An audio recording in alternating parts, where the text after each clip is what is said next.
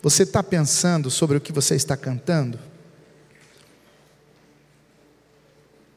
São declarações profundas que você faz quando você diz: Tu és digno de tudo. Já parou para pensar? É algo que é só dele.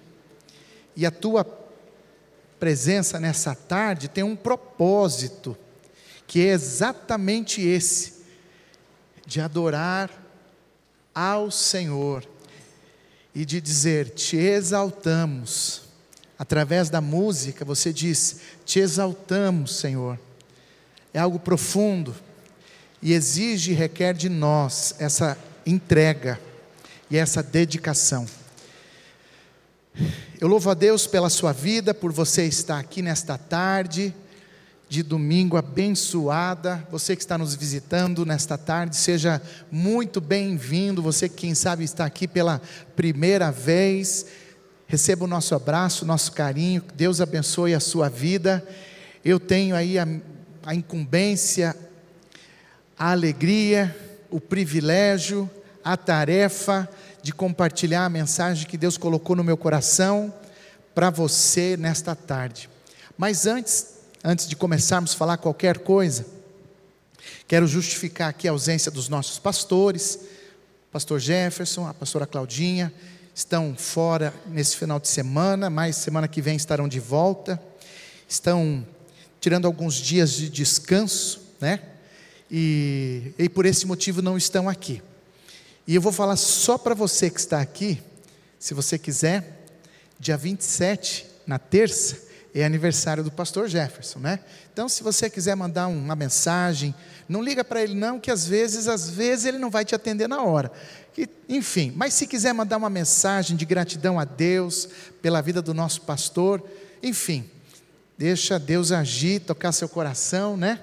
Mais um ano que Deus, pela sua misericórdia, tem tem dado a ele a sabedoria de estar aqui na frente desse trabalho. Então nós desde já louvamos a Deus pela vida dele, né? Mas se você é daqueles que tipo eu assim, que não gosta do WhatsApp, que quando quer dar parabéns tem que ligar, fique à vontade, né? Eu não curto muito isso de ficar mandando mensagem. Eu tenho que ligar e falar, fulano, Deus abençoe você, enfim. Então, está sabendo, é dia 27, mais um ano que o nosso pastor estará comemorando. E isto é bênção. Maria, eu estou com um passador aqui, ó. Vamos ver se coloca para mim. Pode ser que eu nem, pode ser que você nem precise passar, eu passo por aqui. E eu quero compartilhar com você nesta tarde esse texto de Mateus. Se você puder fazer essa gentileza, pegue a sua Bíblia, abra em Mateus, no capítulo 22 partir do verso 34, está aqui, ó, verso 34 ao verso 40. Nós vamos aprender um pouco com o Senhor Jesus. Aprendemos muito com ele, mas eu quero ler com você esse texto que é lindo, especial, maravilhoso, marcante, impactante. Também está registrado em Marcos, no capítulo 12, verso 28 ao 34. E a Bíblia diz: ao ouvirem dizer que Jesus havia deixado os saduceus sem resposta, os fariseus se reuniram. Um deles, um perito na lei, pôs à prova com esta pergunta: Mestre, qual é o maior mandamento da lei? E Jesus respondeu: Ame o Senhor, o seu Deus, de todo o seu coração, de toda a sua alma e de todo o seu entendimento. Este é o primeiro e maior mandamento. E o segundo é semelhante a ele: ame o seu próximo como a si mesmo. Destes dois mandamentos dependem toda a lei e os profetas. Destes dois mandamentos dependem toda a lei e os profetas. Amém? Se você leu esse texto no seu celular, terminou o texto, tá, irmão? Pode virar o celular para baixo agora. Se tem um botãozinho verde que está te queimando o dedo, pedindo para você fazer assim, ó, né? Você não vai, não dá ouvidos, tá bom? Não dê ouvidos agora. Foco aqui se você está, é, se você leu através da Bíblia papel, pode deixar ela aberta, não tem problema, tá? Quando nós éramos mais jovens, nós tínhamos na Bíblia papel, no meio das folhas, recados diversos, né? Então a gente perdia tempo às vezes olhando mensagens, recados, propagandas. Quando eu era mais jovenzinho ainda, eu perdia tempo olhando no mapa. Quem nunca fez isso, né? ficávamos procurando tais cidades no mapa, e aí a mensagem passava e, e nós perdíamos a benção. E hoje eu quero já de antemão falar para você, então, vamos nos concentrar. Deus quer falar, falou comigo. Primeiro, antes de eu preparar esta mensagem para trazer para você, ela primeiro veio ao meu coração. E Deus, olha, pode ter certeza, que falou muito ao meu coração nesse texto e naquilo que eu quero compartilhar com você hoje.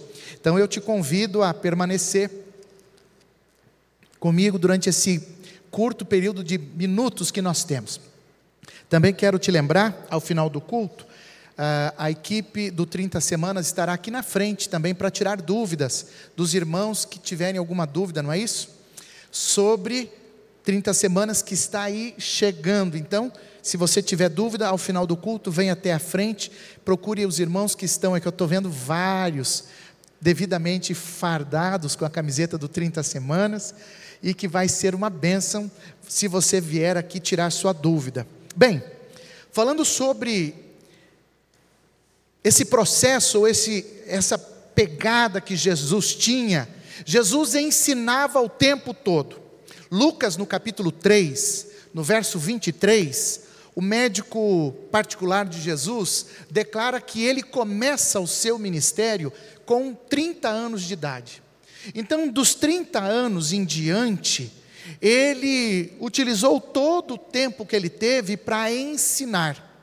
Ele usou todo o tempo que ele tinha para curar. Ele usou todo o tempo que ele tinha para levar as pessoas ao arrependimento mudança de vida, e que elas pudessem o aceitar como Senhor da vida delas. Durante o tempo que ele esteve, a partir da sua do seu início de ministério, ele também, além de tudo isso que eu disse, ele usou o tempo para confrontar o sistema religioso daquela época que estava totalmente corrompido. Então, só nesta frase de introdução, eu estou provando para você que Jesus não parou um minuto sequer. Ou ora ele ensinava, ou ora ele fazia milagres, maravilhas, e a Bíblia retrata nos evangelhos alguns dos milagres. E muitas ocasiões Simplesmente a Bíblia fala assim: Jesus chegou lá em tal lugar e curou muitos enfermos e doentes. Então ela não diz exatamente quantos. Jesus não parou. E mesmo em determinadas situações, se sobressaía esse desejo em ensinar. E hoje, nós vamos aprender um pouco com ele. E hoje nós queremos aprender um pouco com Jesus, justamente numa ocasião em que acontece por várias vezes, quando esses líderes ou esses mestres da lei ou os fariseus procuravam procuravam pegar Jesus e colocar Jesus no canto do octógono e ó e bater nele. Aqui foi exatamente o que aconteceu. As pessoas estavam ouvindo Jesus, e ele vinha numa sequência, no capítulo 21, de Mateus, capítulo 22, falando ao povo através de parábolas. Uma atrás da outra, uma mais linda do que a outra, uma mais confrontante do que a outra. E aí, neste momento, os fariseus, os saduceus começam a ver, e então eles falam assim: não, vamos pegar esse camarada, vamos pegar ele no pulo. Mestre, qual é o maior de, da lei de Moisés? Qual é a maior lei? Qual é o maior mandamento da lei?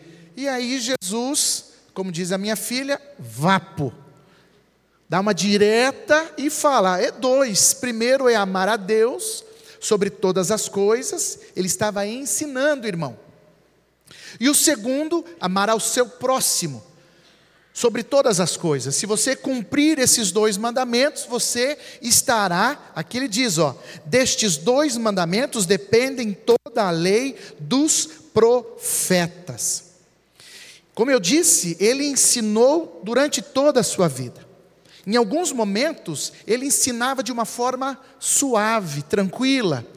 Você deve lembrar quando ele sobe à montanha ou ao monte, lá no capítulo 5, 6 e 7 de Mateus, ele reúne uma galera e ele ensina de forma despretensiosa, mas com propósito.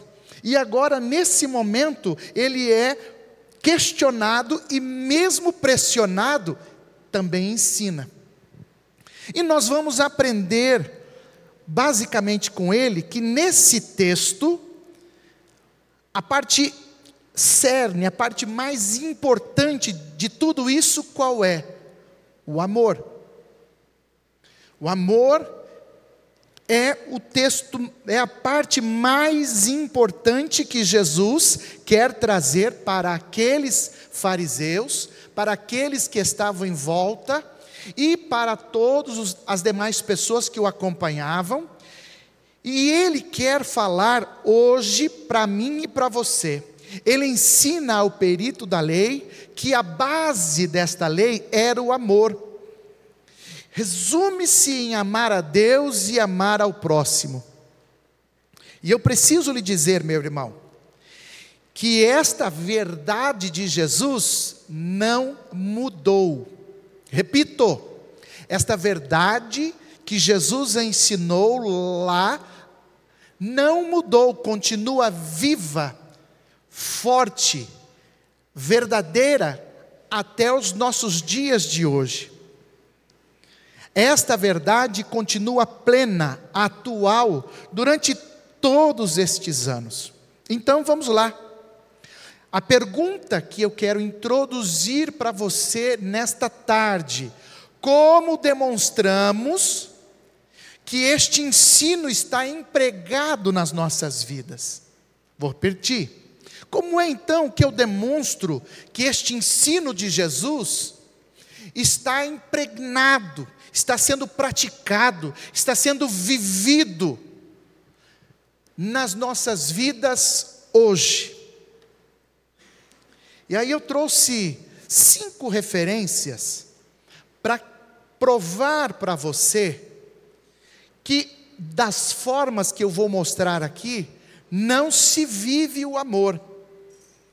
A primeira, a demonstração deste aprendizado de Jesus sobre o amor não é evidenciado pela igreja que você faz parte.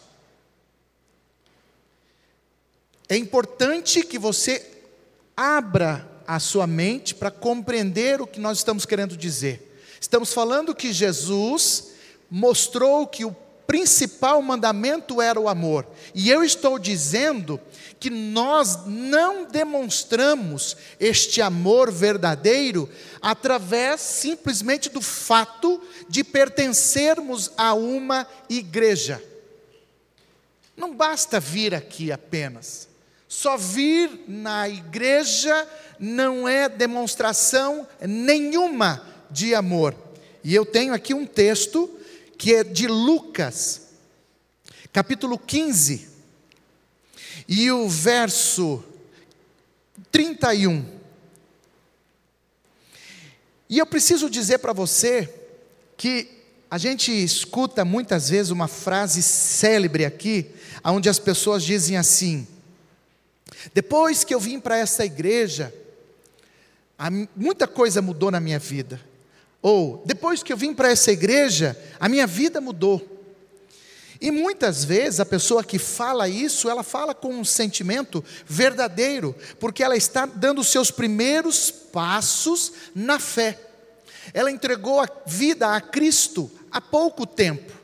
E ela está aprendendo que não é a igreja que ela está inserida que está causando esta mudança na vida dela. O que causa a mudança na vida dela é muito mais, é o Deus que nós servimos, o Senhor que nós buscamos, a Jesus que nós adoramos aqui, de forma comunitária, junta que de fato faz, causa essa transformação na vida da pessoa. Também, às vezes, nós encontramos, e eu estou dando provas evidentes, que nós não demonstramos amor apenas só pelo fato de estarmos na igreja. Lamentavelmente, às vezes nós vamos encontrar na igreja muitas pessoas há anos andando aqui na igreja, seja aqui ou qualquer outra igreja, mas com uma vida igual à sua vida antes de conhecer a Cristo, sem transformação. E a Bíblia fala que realmente, quando nós entregamos ao Senhor Jesus, quando nós confessamos a Ele com a nossa boca, somos transformados. E esse texto de Lucas, ele me faz lembrar, se você for olhar depois, é a história do filho pródigo. E nós encontramos na igreja inúmeros irmãos mais velhos do filho pródigo, que estão caminhando há tempo, há tempo, e quando o pai para e faz algo para o seu filho que estava perdido, ele se revolta e diz: Estou aqui há tantos anos e nunca ganhei nada.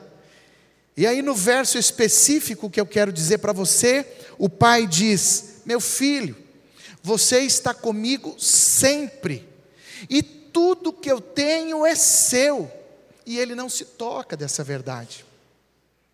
Então, o primeiro ponto nesta tarde de domingo, que eu quero levar você a refletir, de uma vez por todas, que nós não vivemos o amor que Jesus ensinou, que Jesus disse, apenas pelo fato de estarmos na igreja.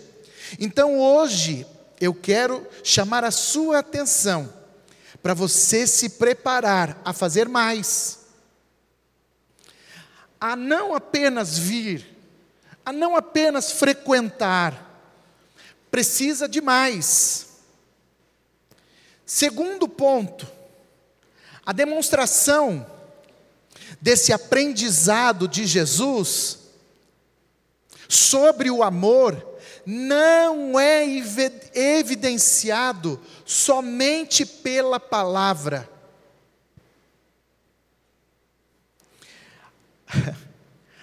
Meus irmãos, é importante dizer, por mais que Deus utilize a Sua palavra para falar conosco, e sabemos que ela é, eu até anotei aqui, ó, incontestável, inerrante, infalível, vivificadora, incorruptível, viva, permanente, eterna eterna, somente conhecê-la não tornará a uma pessoa que aprenderá com Jesus sobre a verdadeira importância do amor. Conhecer esta palavra não faz com que você viva esse amor que Jesus ensinou, que devemos amar a Deus e amar ao próximo. Então, para te explicar melhor, só ler a Bíblia não te faz amar o teu irmão. Só ler a Bíblia não te faz amar a Deus, te faz qualquer outra coisa, menos isso. Então, o que é que é necessário? Eu até anotei e quero ler contigo.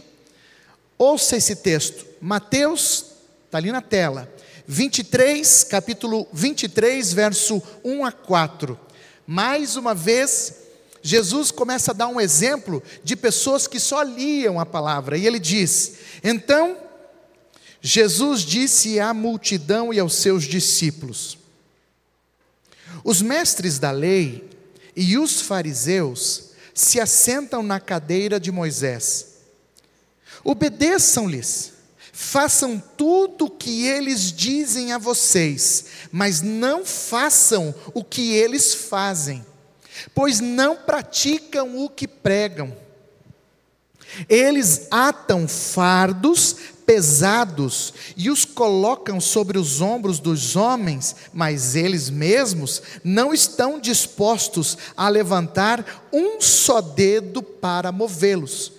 Você entendeu a evidência clara da falta de demonstração de amor que estes homens, que são os fariseus, os mestres da lei, tinham? Eles eram exímios conhecedores da palavra e Jesus chega até a dizer: olha, faça o que eles estão dizendo, mas não faça o que eles estão fazendo, porque eles passam longe daquilo, daquilo que eles fazem, daquilo que eles falam. Eles colocam, eles gostam mesmo é de colocar peso nas costas dos outros, ou seja, eles gostam de apontar. Eles gostam de dizer: está errado, que feio, não faz, isso não presta, isso é contra, de acusar, mas eles mesmos não faziam isso. Então é uma prova que conhecer, por conhecer a palavra, não é o suficiente. E aí nós vamos para a Bíblia. Eu estou correndo aqui porque o tempo voa, e Tiago, no capítulo 1 e no verso 22, diz assim: Sejam praticantes da palavra e não apenas ouvintes, enganando vocês mesmos. Aquele que ouve a palavra, mas não a põe em prática, é semelhante a um homem que olha a sua face no espelho, depois de olhar para si mesmo, sai e logo esquece a sua aparência.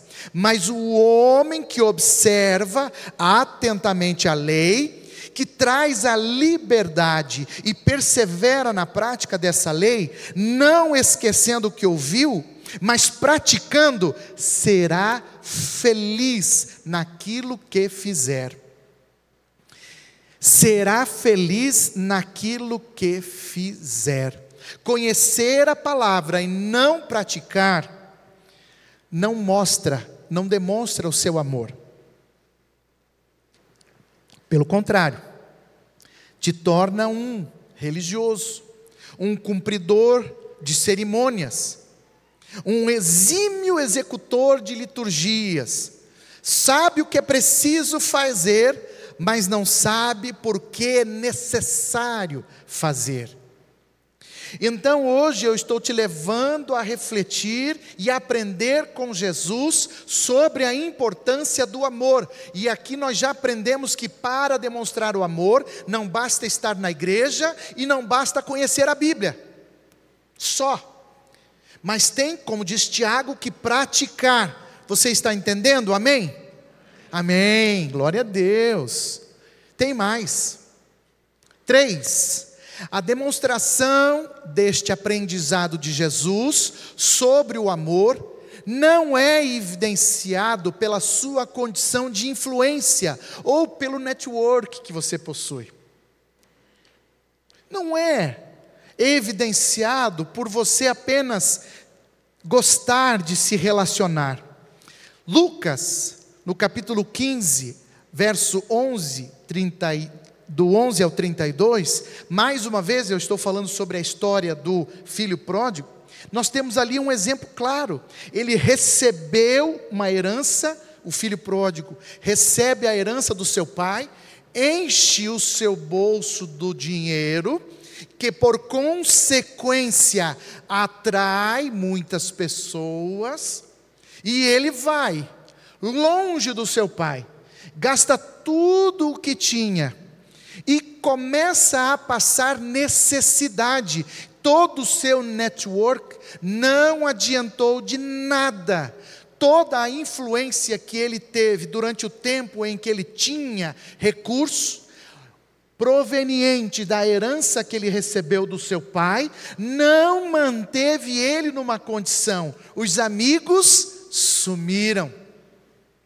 Então você não demonstra amor só desta forma.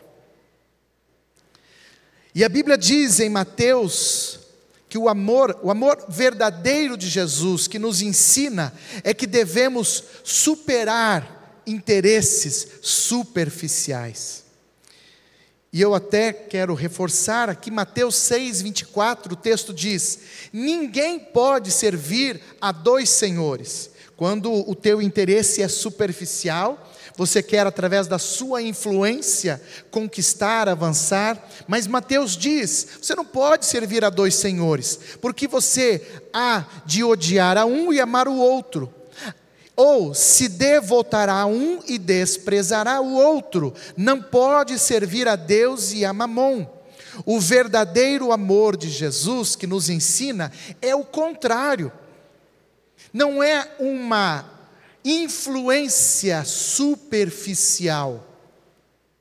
O verdadeiro amor que Jesus nos ensina é aquele que nós vemos em Atos, no capítulo 2, que fala que a igreja, ali nos seus primeiros passos, estava em unidade.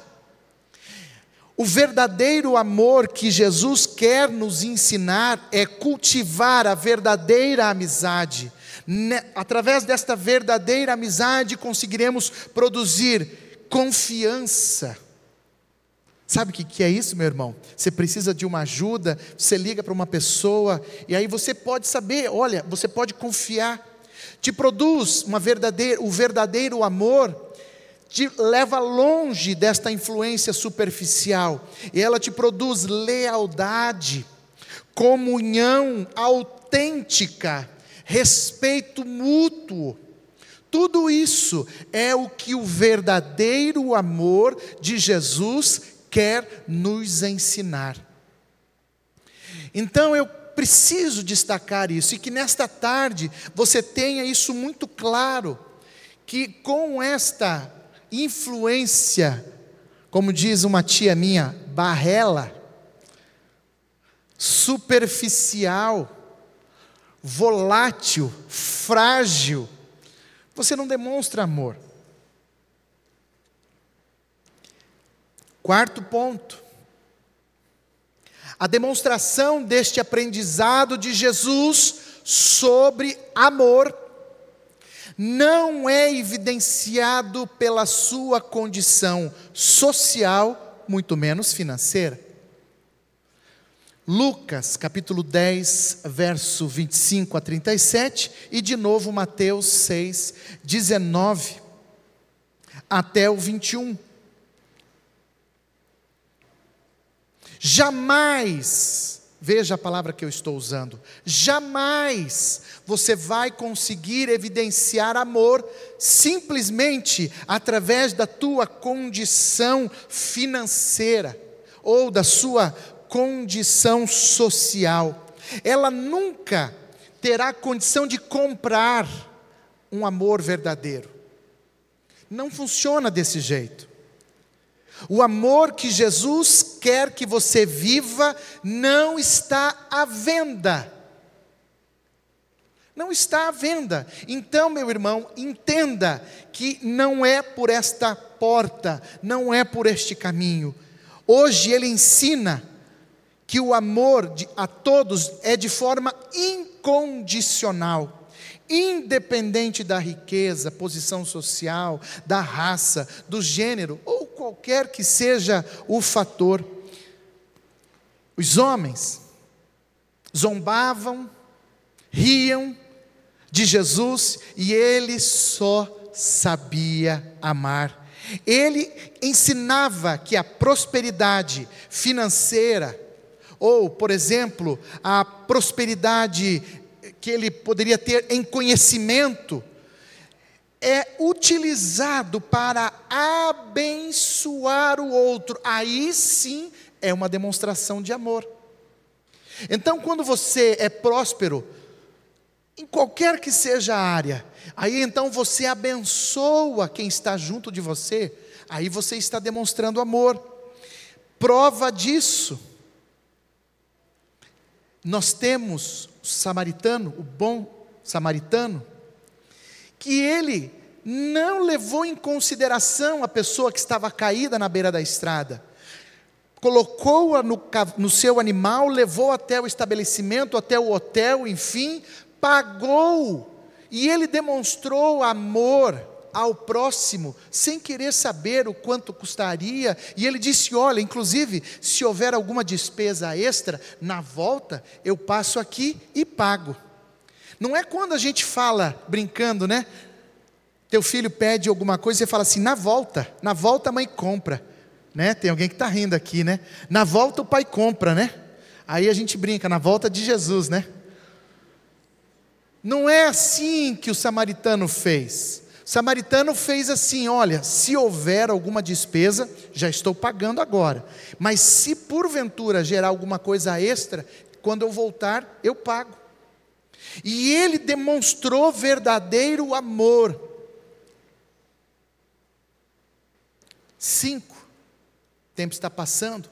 A demonstração deste aprendizado de Jesus sobre o amor não é evidenciado pelos dons que ele mesmo poderá poderá lhe ter dado. Então, às vezes nós confundimos as coisas.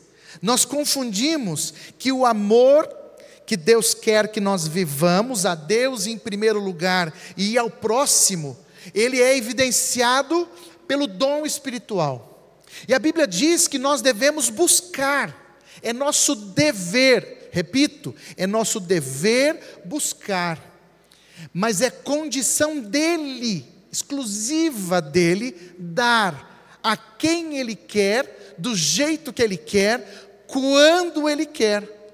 Mas nós, como filhos, precisamos buscar, mas isso não evidencia amor. Jamais evidenciará amor. E eu até anotei esse texto, Mateus 7, 22, 23, e eu quero ler com você, que mostra exatamente do que eu estou dizendo.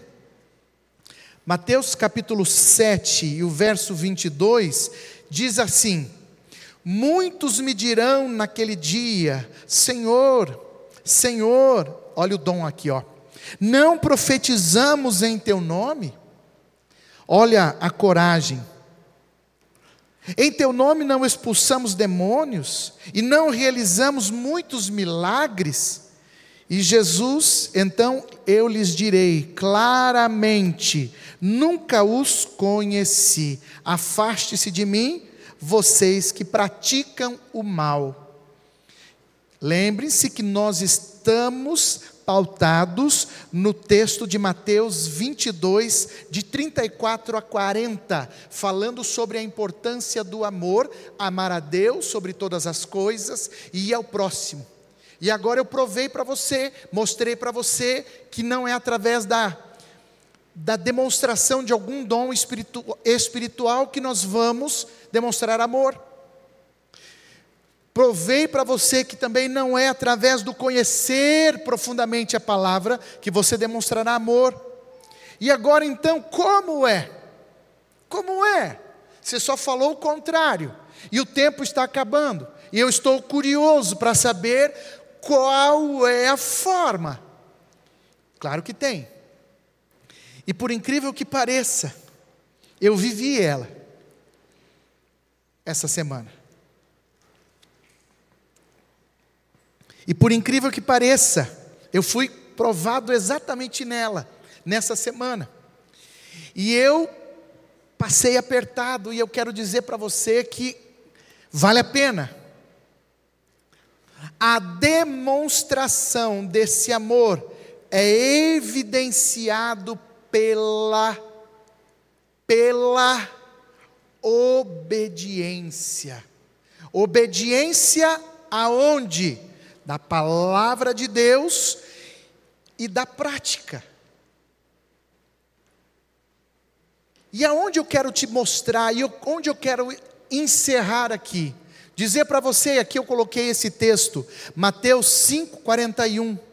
Às vezes, as coisas ficam difíceis, às vezes, a tua vontade não é aquela que você quer que está ali, conforme a bússola te ensina a amar, perdoar, abrir mão, negar a si mesmo, carregar a sua cruz.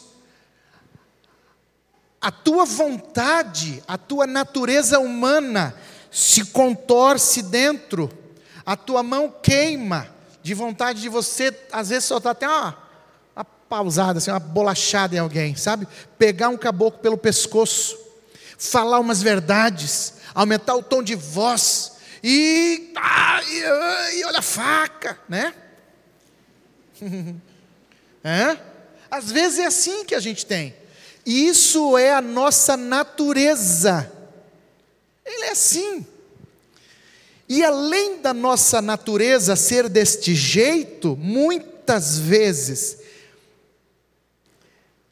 o Espírito Santo nos manda fazer alguma coisa. E nós, pela própria natureza que temos, somos convidados a ficar na inércia, quietinhos. Vamos ficar quietos que já vai passar essa vontade. Deus está falando, faça tal coisa, peça perdão, volte atrás, fale com o irmão, fale com seu cônjuge, mude de comportamento, não trate assim aquela pessoa, e você ali, ó, eu estou aqui com a força do meu braço, a tua natureza quer que você espere passar, recomenda você, ela recomenda você deixar para depois. Ela te convida a escolher o caminho mais fácil, o caminho do atalho. Eu compro aqui, eu vendo ali, compro por meia nota, não sei o que, faço desse jeito. A minha declaração de imposto de renda, eu coloco gato, cachorro, papagaio e não sei o que, e vou fazendo desse jeito, que vai dar certo no final. O caminho melhor nem sempre é o caminho mais curto. O caminho melhor, a Bíblia já diz, é, sem sombra de dúvidas, o caminho mais difícil de passar. Não é aquele largo, gostoso. E a nossa natureza, ela sempre quer te levar para o caminho mais fácil. Mas quando nós ouvimos o Espírito Santo de Deus, esse amor passa a ser latente em nós, ele queima e aí então nós aprendemos a perdoar, andamos mais uma milha, como é o texto de Mateus, capítulo 5, verso 41. Andamos mais um pouco, não importa, a tua vontade era de parar aqui. Mas aí você lembra que o próprio Senhor Jesus disse que nós devemos amar o próximo. Aí você se encoraja. Quero convidar a banda para subir, por gentileza.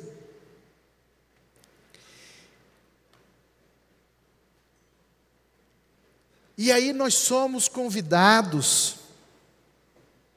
a guardar esse texto em nossos corações, de João 3,30, que diz que é necessário que Ele cresça e que eu diminua. É necessário que o mérito seja dele, o crédito é para ele, a honra é para ele e a nossa obediência é para o Senhor. Mesmo contra a nossa vontade. Fique de pé, por gentileza.